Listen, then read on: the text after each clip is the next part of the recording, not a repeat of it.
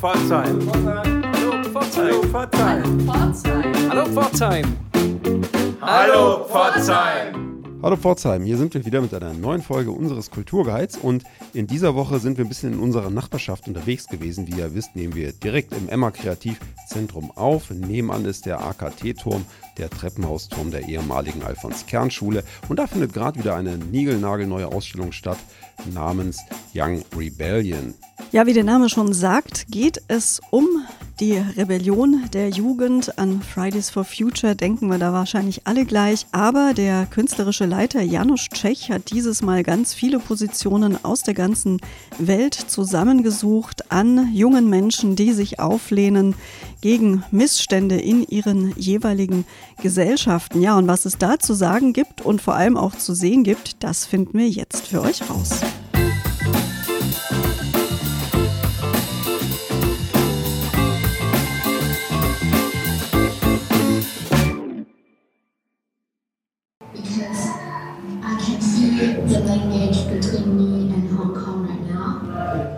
Ja, und um da euch jetzt einen etwas tieferen Einblick in die Ausstellung zu geben, sind wir mal eben über die Straße gesprungen, rein in den AKT, den Alfons Kernturm und schauen uns die Ausstellung direkt an. Und wen treffen wir hier, Anna? Ja, natürlich den Kurator der Ausstellung, Janusz Tschech. Hallo Janusz. Halli, hallo. Vielleicht als Einstieg die Frage, was verstehst du denn unter Young Rebellion? Also was ich unter Young Rebellion verstehe, ist im Prinzip, also jetzt in, im Kontext hier der Ausstellung natürlich, äh, ja, Jugendbewegungen, die im Prinzip mit vielleicht neuen oder ener energischen Forderungen an die an die Gesellschaft treten, sich über die Zukunft Gedanken zu machen. Und inwiefern ist das ein aktuelles Thema? Haben wir gerade jetzt aktuell viele Jugendbewegungen, rebellische Jugendbewegungen am Start? Ja, also ganz, ich meine, vor der Corona-Krise war ja unglaublich, äh, was unglaublich präsent war, war die Fridays for Future-Bewegung zum Beispiel, die sich ja für Klimabelange eingesetzt hat. Und ähm, es gab aber auch natürlich ganz andere Bewegungen, wie zum Beispiel Occupy Wall Street oder March for Life, äh, die halt auch andere Themen an Vordergrund gerückt haben, wie ökologische Themen, äh, oder auch wie man zum Beispiel mit Waffen umgeht oder allgemein wie man Gesellschaften auf die Zukunft vorbereitet. Bevor wir uns jetzt hier einzelne Ausstellungsstücke mal genauer anschauen, sag uns doch mal eben, wie viele Künstlerinnen und Künstler insgesamt hier an der Ausstellung beteiligt sind. Also in der Ausstellung gibt es so, ich würde sagen, insgesamt ungefähr 15 Werke zu sehen und es ist eine Mischung zwischen Dokumentarfilmen, aber auch halt eben äh, Kunstwerke äh, verschiedener Medien. Ne? Also da gibt es von Malerei bis Videofilme, Installationen oder aber auch Dokumentarfilme einiges zu sehen. Ja, wir hören das schon. Hier ist eine Menge los. Hier laufen eine Menge Bildschirme, Installationen. Und es ist richtig, richtig was zu hören tatsächlich. Und äh, ich hoffe, wir sind trotzdem gut verständlich. Ich würde sagen, machen wir uns doch mal auf den Weg durch die Ausstellung. Okay, Janusz, jetzt stehen wir hier in einem Raum an einem Arbeitstisch, eine Leuchte beleuchtet ganz viele kleine handgemachte Skulpturen. Was ist das für ein Werk hier? Wo stehen wir hier? Also das, äh, das ist hier eine Installation einer junge italienische Künstlerin, Ilaria Igliani, die ähm, ursprünglich aus Italien kommt, hat hier aber in Deutschland, also in München, äh, eigentlich erst vor kurzem ihren Abschluss gemacht. Und eigentlich ist das auch ihre Abschlussarbeit. Äh, und wir sehen hier zum einen, also die besteht aus mehreren Teilen. Wir sehen einen Tisch mit einer Lampe und einer Kette und ziemlich viele, es sind ungefähr 120 äh, kleine Keramikfiguren. Äh, und wir sehen ein großes Video, das auf die Leinwand äh, projiziert wird. Und darin sieht man halt zwei Hände die, und diese Figuren, die gerade gemacht werden. Oder wie, wie sie gerade in dem Prozess ist, die zu, zu entwerfen. Und man hört im Prinzip eine Stimme. Und das ist im Prinzip ein Text, in dem sie ihre ja ihr Befinden während der Corona-Krise wiedergegeben hat. Und äh, das ist ein, eigentlich kann man sagen, ist diese Arbeit so ein bisschen auch Beispiel, guter Beispiel für die Ausstellung hier, weil wir in der Ausstellung hier zum einen mit Dokumentarfilmen arbeiten, die halt so ja dann sozusagen mit dokumentarischen Bildern, mit Fakten auch sehr klar arbeiten. Und zum anderen haben wir so sehr viele Kunstwerke, die halt eben so intuitiv äh, funktionieren, wo Künstler und Künstlerinnen eben so ein bisschen ihren Zustand oder ihre Gefühle oder ihre ja, kann man, man kann auch sagen Sorgen oder halt ihre, ja, ihren Zustand in dieser bestimmte Situation, die jetzt seit drei Jahren herrscht, irgendwie auch wiedergeben. Und das ist ein, ein Werk, was eben das ganz gut äh, trans transformiert. Und sie hat eben während der Corona-Zeit, als im Prinzip dann kulturell alles dicht war und sie da auch noch studiert hat, sah sie dann zu Hause und äh, man konnte nichts machen, also man hat natürlich Kunst machen können, aber man konnte nirgendwo was präsentieren, nirgendwo in der Kommunikation mit Leuten treten. Und selbstverständlich hat diese Corona auch irgendwie ja auch sehr viele Fragen aufgeworfen und Existenzängste auch ausgelöst. Und sie kommt aus Italien und sagt, dass in Italien die Generation eigentlich noch viel verunsicherter ist, weil sie noch in einer deutlich schlechtere wirtschaftliche Lage ist, auch hier als in Deutschland, und sie sich natürlich wahnsinnig Gedanken macht, was dann passiert. Und sie hat angefangen, einfach, hat ein Buch gesehen, hier, man sieht ein Buch eben auf dem Tisch und darin sieht man Bilder aus den, im Prinzip Leichen vom, ähm, oder ja, Körper, die eingeäschert von dem Ausbruch äh, quasi ja nach dem Ausbruch von Vesov äh, gefunden worden sind und wurden dokumentiert und in ein Buch zusammengestellt. Und sie hat diese als Vorlage genommen und man kann das natürlich verstehen als eine Referenz zu äh, ja klimatischen Bedingungen oder halt so Natur- oder Umweltkatastrophen, die im Prinzip ja von uns gar nicht beherrschbar sind. Und das ist so eine wirklich eine super schöne Arbeit, die wahnsinnig äh, persönlich ist, aber auch die Besucher, Besucherinnen der Ausstellung hier nimmt das auch ganz schön mit und äh, schauen sich das sehr intensiv an, weil das scheinbar äh, sehr schön eine, ein Gefühl transportiert, eine Generation, die einfach wahnsinnig verunsichert ist, äh, wie die Zukunft äh, aussehen wird. Diese Verunsicherung spielt nämlich an auch in der weiteren Ausstellung eine Rolle für die Teilnehmerinnen und Teilnehmer, oder? Ja, also ich denke, dass allgemein die Themen, die von den jungen Bewegungen oder jungen Menschen aufgegriffen werden, sind ja Themen, die im Prinzip was Bedrohliches auch haben, weil die jungen Bewegungen möchten natürlich auch was einen emanzipatorischen Beitrag in der Entwicklung der Gesellschaft. Also sie wollen teilhaben an der Gesellschaft und natürlich greifen sie Themen auf, die natürlich, die sie kritisch sehen und positiv behaftete Themen werden dann natürlich jetzt nicht so im Vordergrund gestellt, sondern eigentlich eher das, was man ändern möchte.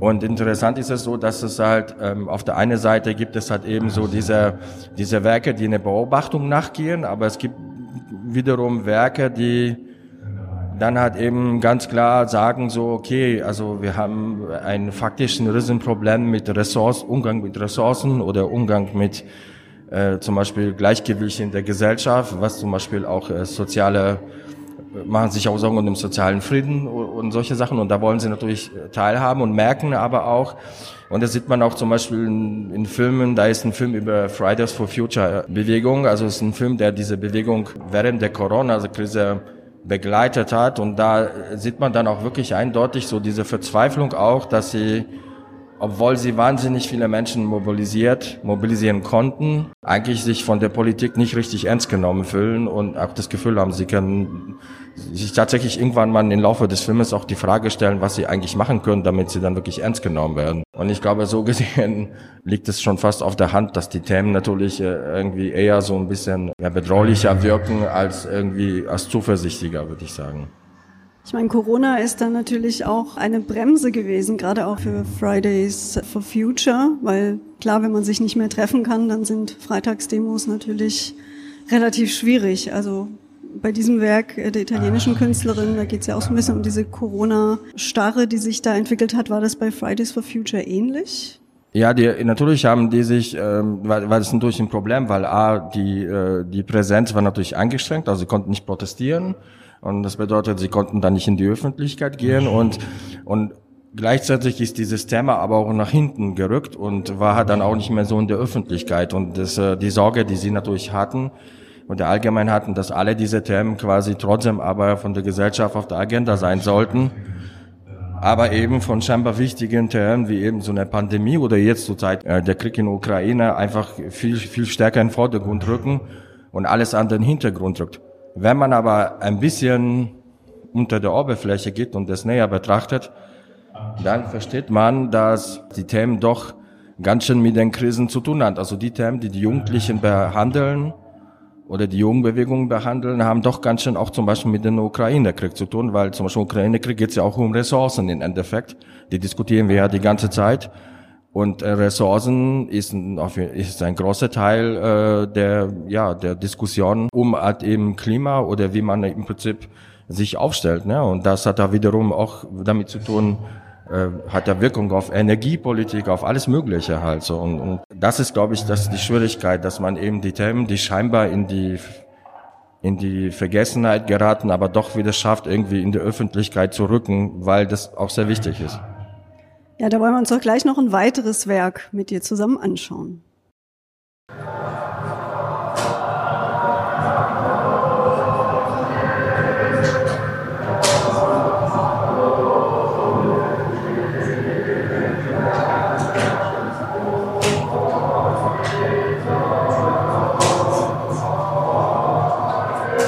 Bisschen unterwegs hier auf der zweiten Ebene und die wird geprägt durch eine riesige Videoinstallation mit drei Leinwänden, auf die gleichzeitig projiziert wird. Janosch, worum geht es hier? Ja, der, das ist eine Dreikanalinstallation äh, von einem Karlsruher Künstler, Benjamin Breitkopf. Er ist 2014 nach Ukraine gereist und wollte damals einen Film über die Proteste auf dem Maidan in Kiew machen. Und als er dann dort war, hat er gemerkt, dass eigentlich eigentlich unmöglich ist es, äh, als Film unmöglich, einen Dokumentarfilm über dieses Thema zu machen, weil er meint, weil er dann gemerkt hat, dass dieses Thema eigentlich total vielschichtig ist und auch in der Bevölkerung sehr vielschichtig wahrgenommen wird oder auch transformiert wird. Und er hat dann entschieden, im Prinzip sich darauf einzulassen und einfach mal äh, diese, ähm, diese Stimmung, äh, die da geherrscht hat, also quasi das eine große Veränderung irgendwie wieder wahrzunehmen. Er hat dann auf ein Konzert oder er ist irgendwie vorbeigelaufen an einer Halle, wo ein Konzert stattgefunden hat und dann hat eine ukrainische Band kennengelernt, das ist so eine eine, eine Band, der aus jungen Damen bestand. Und mit denen ist er halt dann auch äh, durch die durch die Stadt unterwegs und Proteste äh, gewesen. Und ähm, Installation heißt Once you have no horse, then you don't know what the way. Das ist der Titel der Ausstellung. Und also, das hat er ja eigentlich im Titel schon aufgenommen. Aber er hat halt eben diese Mädchenband dann begleitet. Und die haben ihm wiederum auch äh, einige Plätze gezeigt. Und, und er hat so versucht, so intuitiv das in Bilder einzufangen, diese Suche nach Identität, die Suche nach nach, nach der Zukunft, diese große Frage der Veränderung oder diese Gefühl der Veränderung und was bringt das mit sich? Und wenn man das heute natürlich mit den, mit den Geschehnissen von heute dann in Kontext bringt, äh, dann hat dieser Film natürlich eine, ähm, auch eine ganz schöne Kraft oder noch ganz schöne, ähm, ja, es hat auch einen sehr wahnsinnig politischen Kontext. Man betrachtet die Sachen rückblickend natürlich in, an den Kontext auch. Also wir merken, dass die Besucher, Besucherinnen das hier sehr intensiv äh, wahrnehmen und sich das auch wirklich, es ist 18 Minuten auf drei großen Bildschirmen, sehr wuchtig, aber auch äh, nimmt sehr viel äh, die Be Betrachter auch wirklich mit. Und sie schauen sich das komplett an und äh, man merkt schon, dass das irgendwie alle irgendwie auch bewegt. Einfach auch, wahrscheinlich auch aufgrund der, Situa der momentanen Situation oder der Aktualität. Wenn man sich den Film betrachtet, inwiefern ist das, was 2014 in der Ukraine los war, eine Young Rebellion? Also inwiefern haben da insbesondere junge Menschen eine Rolle gespielt oder spielen vielleicht auch heute noch?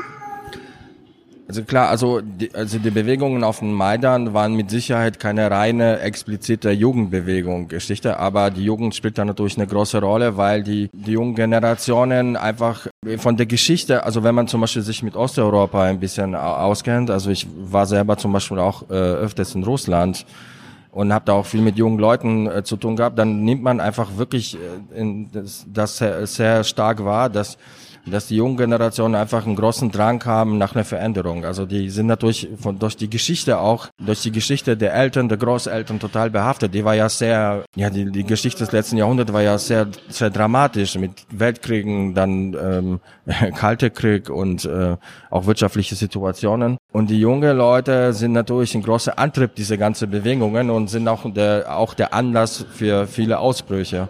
Und natürlich waren die Jugendlichen dann ein großer Teil äh, dieser Proteste. Das Tragische, was ich finde, ist halt, dass hier zu sehen ist, dass wir haben ja ein, zum Beispiel unser Protestbild ist ja geprägt zum Beispiel durch Fridays for Future, was ja sehr im Vordergrund ist, aber es ist eigentlich ein friedlicher Protest. Also wir verstehen das als als was sehr gewaltloses, ja. Also es ist einfach äh, die Jugendlichen, es ist ja schon fast niedlich, irgendwie gehen auf die Straße und und äh, und werden ja fast von, belächelt auch von von auch von politischen Kreisen so äh, weil sie dann sagen wir wollen irgendwie anderen Umgang mit Klima und hier ist es so dass dann halt Die Jugend geht auf die Straße, ist bereit, sich äh, wirklich sehr stark aufzulernen und auch bereit, äh, quasi Gewalt auch zu erfahren, die es ja von Stadt, äh, staatlicher Seite auch damals auch gab. Ne? Und das Tragische ist, dass ja heute wissen wir, dass viele der Jugendlichen ja wahrscheinlich jetzt im Krieg auch sind. Und er hat eben ja wahrscheinlich ja für, für das, was sie da eingestanden sind, auch weiterkämpfen, ja, und das äh, vielleicht mit ihrem Leben bezahlen. Und das äh, ist ja auch in der Ausstellung, glaube ich, auch ganz wichtig, dass äh, viele Beiträge eben zum einen uns konfrontieren mit, mit den Protesten, so wie wir sie verstehen, also in regionalen oder in Kontext in Deutschland oder vielleicht auch in Westeuropa. Aber es gibt halt eben Proteste wie zum Beispiel da, die hat eine ganz andere Dimension haben. Oder es gibt auch Filme, da geht es um äh, Studentenbewegungen in Indonesien oder Indien oder auch Israel. Und die haben teilweise eine, eine ganz andere Grundstimmung. Ähm, und das gute Beispiel ist eine Filmemacherin, Therese Abrex, äh, die hatten dann zeigen einen Dokumentarfilm über Jugendproteste in, in Indien. Und sie wollte eigentlich für die Ausstellungseröffnung nach Deutschland kommen und sie durfte nicht ausreisen aufgrund dieses Filmes weil sie quasi rechtliche Probleme hat, obwohl das eigentlich ein Film nur über Proteste ist. Er zeigt nichts irgendwie, was zu Gewalt auffordert oder so, aber es ist halt einfach ein kritisch, ein Film, der sich kritisch auseinandersetzt. Und äh, ja, und sie darf zum Beispiel gar nicht, durfte gar nicht nach Deutschland aus diesem Grund kommen. Ein Grund, weshalb äh, Fridays for Futures natürlich in einem viel friedlicheren Rahmen abläuft, sind natürlich auch die politischen Rahmenbedingungen in den jeweiligen Ländern. Insofern ist es äh, glücklicherweise so, dass die jungen Leute für Klima für, gegen die Klimaveränderung demonstrieren können, aber nicht eben äh, tatsächlich mit Gewalt gegen sie selbst rechnen müssen. Das ist in anderen Ländern leider anders, natürlich. Deshalb ist das dort sehr viel ähm, ja, ausgeprägter. Aber würdest du sagen, dass die Rebellion an sich ein Privileg der Jugend ist und dass bei der älteren Generation da unter Umständen schon eine Müdigkeit eingetreten ist, sich gegen Verhältnisse aufzulehnen? Äh, also ich glaube nicht, dass es ein Privileg ist. Ich glaube, dass man mit einem, mit einem gewissen Alter einfach auch tatsächlich etwas müder wird oder man hat ja schon auch vieles in seinem Leben gemacht und ist dann vielleicht auch weniger bereit, richtig konsequent und und radikal vielleicht auch zu protestieren. Das vielleicht funktioniert das auf eine, eine andere Form. Ne? Die Jugend ist da vielleicht dann dann doch möchte sich dann vielleicht lautstärker irgendwie äh, präsent ähm, präsenter zeigen. Aber auf der anderen Seite muss man das vielleicht auch so betrachten, dass zum Beispiel, wenn man sich die demografische, demografische ähm, Struktur der Gesellschaften anguckt, ist es so, dass die jungen Menschen eigentlich klein in, in Unterzahl sind.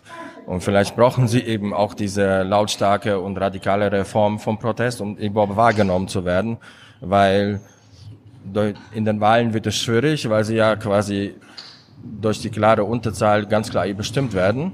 Und dann ist es schwierig natürlich ihre Agenda oder ihre äh, ihre Themen dann wirklich äh, auf die politische Ebene und in Gesellschaft zu bringen. Und vielleicht ist es dann auch eben nötig.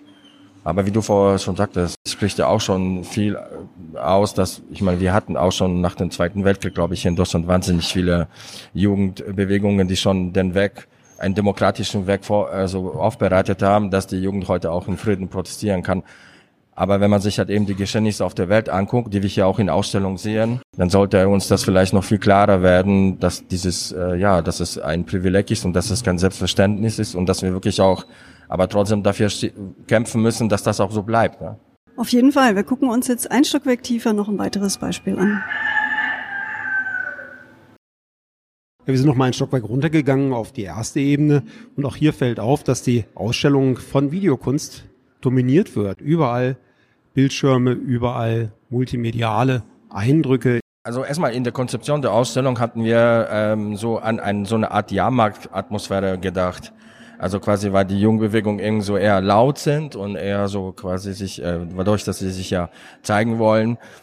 Und wir wollten diese viele Themen in so eine Jahrmarktatmosphäre ähm, irgendwie äh, zeigen. Und wir sehen hier in der Ausstellung eben ähm, viele Elemente, die halt alle aus alten Paletten, ähm, also gebrauchten Paletten ähm, zusammengebaut sind. Und da wir sehen viele Videoarbeiten äh, oder Dokumentarfilme, die eben da auch präsentiert werden. Weil hier ich glaube, fünf Dokumentarfilme in der Ausstellung gezeigt werden, die halt auch länger laufen, ist es schon zwangsläufig so, ne, der Anteil an Medien ist natürlich dann sehr hoch hier.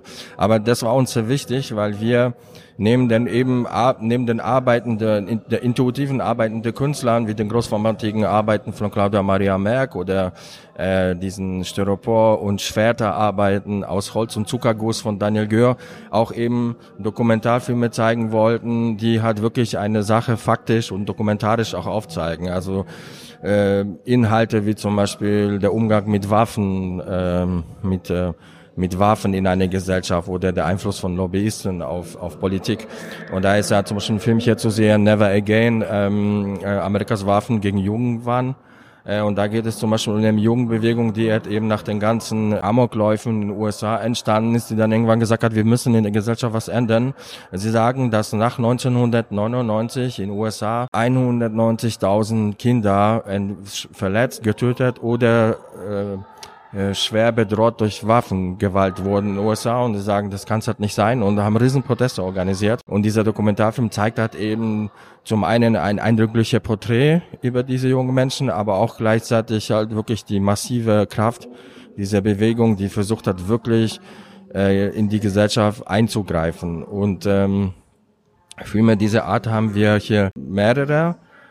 Und diese Filme gehen auch nicht nur eben auf die Situation in Deutschland ein, sondern halt global, um eben das halt wirklich global zu greifen, dass viele Themen einfach nicht nur national zu sehen sind, sondern tatsächlich global. Ne? Und dann haben, haben wir halt Filme wie äh, Und jetzt wir, eine Generation schlägt, äh, schlägt zurück oder schlägt Alarm. Da geht es halt eben eben auch um Bewegungen in ähm, auch in, in Osteuropa, die natürlich nach dem Zusammenbruch des Warschauer Paktes und dann den Eintritt in die Europäische Union nach ihrer Identität suchen.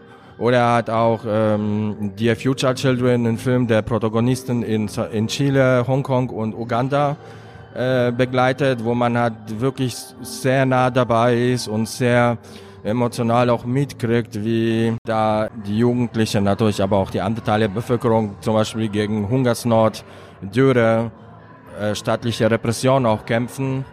Oder eben halt der Dokumentarfilm ähm, ja, Fridays for, Inside äh, Fridays for Future. Also ähm, wo es eben, eben wirklich ein sehr nahe und fühl, nahfühlender und auch ähm, sehr intime Blick auf diese junge Leute. Da sieht man zum Beispiel auch Luisa Neubauer, die da äh, quasi mit, äh, mit ähm, ganz jungen Alter wirklich ähm, diese Protestbewegung aufgebaut haben. Und was mich aber wahnsinnig irgendwie beeindruckt bei allen diesen Filmen ist, dass den Jugendlichen ja nachgesagt wurde, dass sie unpolitisch sind oder dass sie nicht besonders interessiert sind. Und aber die Filme beweisen eigentlich genau das Gegenteil, dass die Jugend unglaublich politisch ist und auch mitgestalten möchte. Darüber hinaus aber auch wirklich unglaublich intelligente Aktionen auch durchführt, die halt wirklich sehr bemerkenswert äh, sind und aus meiner Sicht von der Gesellschaft eigentlich nicht ignoriert werden sollten. Janusz, du hast schon angedeutet, die junge Generation geht in die Tiefe politisch, beschäftigt sich mit vielem und doch kommen sie an die, die entscheiden, nicht richtig heran. Hm, welches Konfliktpotenzial birgt das denn auch? Ja, das ist äh, eine sehr interessante Frage. Ich glaube, dass es ein ganz großes Konfliktpotenzial hat, weil es eigentlich immer so in der Geschichte auch schon war, dass wenn Gruppen sich einfach ignoriert gefühlt haben und auch das Gefühl haben, dass sie nicht äh, mit ihren Themen wirklich in eine Diskussionsebene kommen können und auch nicht ernst genommen werden, kann das irgendwann wirklich in Aggressivität und Gewalt umgreifen. Ich meine, ich, ich finde das in diesem einen Film eben hier in der Ausstellung, der über Fridays for Future geht, da finde ich, da, da ist es unglaublich gut zu sehen, dass äh, zum Ende des Films gibt es so eine Situation, wo die äh, quasi sich alle in einem Raum darüber unterhalten, wie effektiv ihre Proteste sind, obwohl sie so viele Leute irgendwie bewegen trotzdem das Gefühl haben, nicht genug bewegen zu können. Und dann irgendwann natürlich auch darüber diskutiert haben, diskutieren, ob sie im Prinzip eigentlich, wenn sie wirklich was erreichen wollen, dann Gewalt anwenden müssen. Und das ist wirklich ein super Beispiel, weil aus meiner Sicht äh, sind viele Themen, die heute überhaupt in unserer Gesellschaft so irgendwie zumindest manchmal oberflächlich, aber manchmal auch also unter der Oberfläche irgendwie äh, Flammen, deuten auf eine Art ja, Generations, vielleicht nicht Konflikt, aber wirklich ein Missverständnis zwischen den Generationen. Ich meine, die Technik entwickelt sich. Wir sehen ja an der Digitalisierung, das ist ja ein, irgendwie die jungen Generationen, die sogenannten Na Digital Natives können ja so viel besser, eigentlich viel selbstverständlicher mit gewissen Themen umgehen, als jetzt zum Beispiel unsere Großeltern oder unsere Eltern. Das äh, können wir ja alle auch, ja. Und, äh, und dadurch ist es ja, es ist wirklich ein, eine schwierige Situation in der Gesellschaft, weil die Gesellschaft irgendwie in Gleichgewicht äh, gehalten werden muss und sie muss ja auch die Interessen aller möglichen Menschen äh, berücksichtigen. Nicht nur Menschen, die älter sind, die vielleicht schon Rente beziehen, aber genauso junge Menschen, die halt eben auch irgendwann mal auch äh, die auch eine Zukunft irgendwie sehen sollen, für die sich sich auch lohnt, äh, irgendwie auch ähm, zu leben. Man sieht deutlich, dass für gewisse Themen äh, unterschiedliche Generationen nicht richtig zu gewinnen, nicht zu gewinnen sind oder ja, dass sie vielleicht auch Schwierigkeiten haben, zu versuchen, die Sicht der jeweilige andere Generation zu übernehmen. Und aus meiner Sicht hat es unglaubliche Potenzial, was man in manchen Nationen und in manchen Gesellschaften schon auch äh, ja an, an den Stand ja auch den Gewaltpotenzial auch sehen kann. Also zum Beispiel USA, äh, äh, wenn man sich einfach äh, anschaut, was in den USA zum Beispiel irgendwie, äh, welche Konflikte da ähm, herrschen, dann wird das einem ziemlich klar. Und ich meine auch in Deutschland, äh, die Jugend ist vor Bundesverfassungsgericht gegangen und hat vom Bundesverfassungsgericht Recht bekommen, äh, dass die Politik im Prinzip scheinbar nicht genug ihre Interessen berücksichtigt. Und das alleine sagt eigentlich schon faktisch, dass es irgendwie ein ein Missverhältnis in der ja, Beurteilung der verschiedenen Themen in der Gesellschaft gibt. Ja, wir sind froh, wenn junge Leute noch auf die Straße gehen und demonstrieren für ihre Sache. Potenzial hat auf jeden Fall auch die Ausstellung hier, Young Rebellion. Vielen Dank an den Kurator für die Einblicke. Vielen Dank, Janusz Tschech.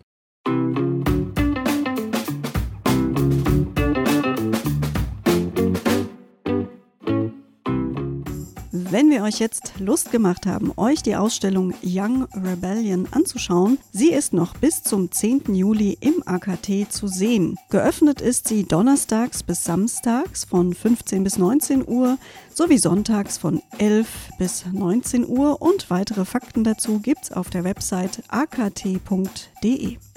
Sebastian, warst du denn rebellisch in deiner Jugend? Ja, wirklich rebellisch war ich nicht. Natürlich habe ich mich gegen das ein oder andere aufgelehnt und äh, ja, mich aber natürlich darüber hinaus auch politisch engagiert, wie sich das für einen jungen Menschen gehört. Ich kann mich erinnern, in den 90er Jahren, in den frühen 90er Jahren an meiner Oberstufenschule im Hessischen haben wir die ein oder andere Demonstration organisiert. Damals war der ähm, erste Golfkrieg aktuell, beziehungsweise man muss sagen, der zweite Golfkrieg, erste unter amerikanischer Beteiligung. Und tatsächlich haben wir da die ein oder andere Demonstration organisiert, unter anderem mit mehreren Sonderzügen nach Bonn und haben dort dann kein Blut für Öl skandiert. Ja, wie sieht das bei dir aus? Ja, ich bin tatsächlich in den frühen 90ern auch schon auf der ein oder anderen Demo gewesen, Schülerdemo zum Thema Klima. Also das war durchaus ein Thema, das wir damals schon ernst genommen haben. Wir hatten nicht den Mut, die Schule dafür zu schwänzen oder gar jede Woche zu demonstrieren. Aber ja, wenn ich mir so anschaue, wie viel Zeit da ins Land gegangen ist, bis man das Thema ein bisschen ernster genommen hat, ist es schon bestürzend. Und man müsste vielleicht doch mehr auf die jungen Menschen auch hören. Absolut. Und überhaupt äh, können wir uns auch glücklich schätzen, wenn wir junge Leute haben, die sich in welcher Weise auch immer engagieren und demonstrieren. Und wir hatten es ja im Gespräch mit dem Janusz schon angeschnitten. Wir können froh sein, dass wir hier in einem Land in politischen Verhältnissen demonstrieren können, ohne Angst um das eigene Leben, um die eigene Gesundheit haben zu müssen, wie das in manchen anderen Ländern der Welt tatsächlich üblich ist. Also wie gesagt, die Ausstellung lohnt sich. Schaut sie euch an. Wir freuen uns, wenn ihr nächste Woche auch wieder dabei seid. Bis dahin eine gute Woche, sagen Sebastian und Anna. Auf drei. Eins, zwei. Hallo, Pforzheim! Das war noch durcheinander.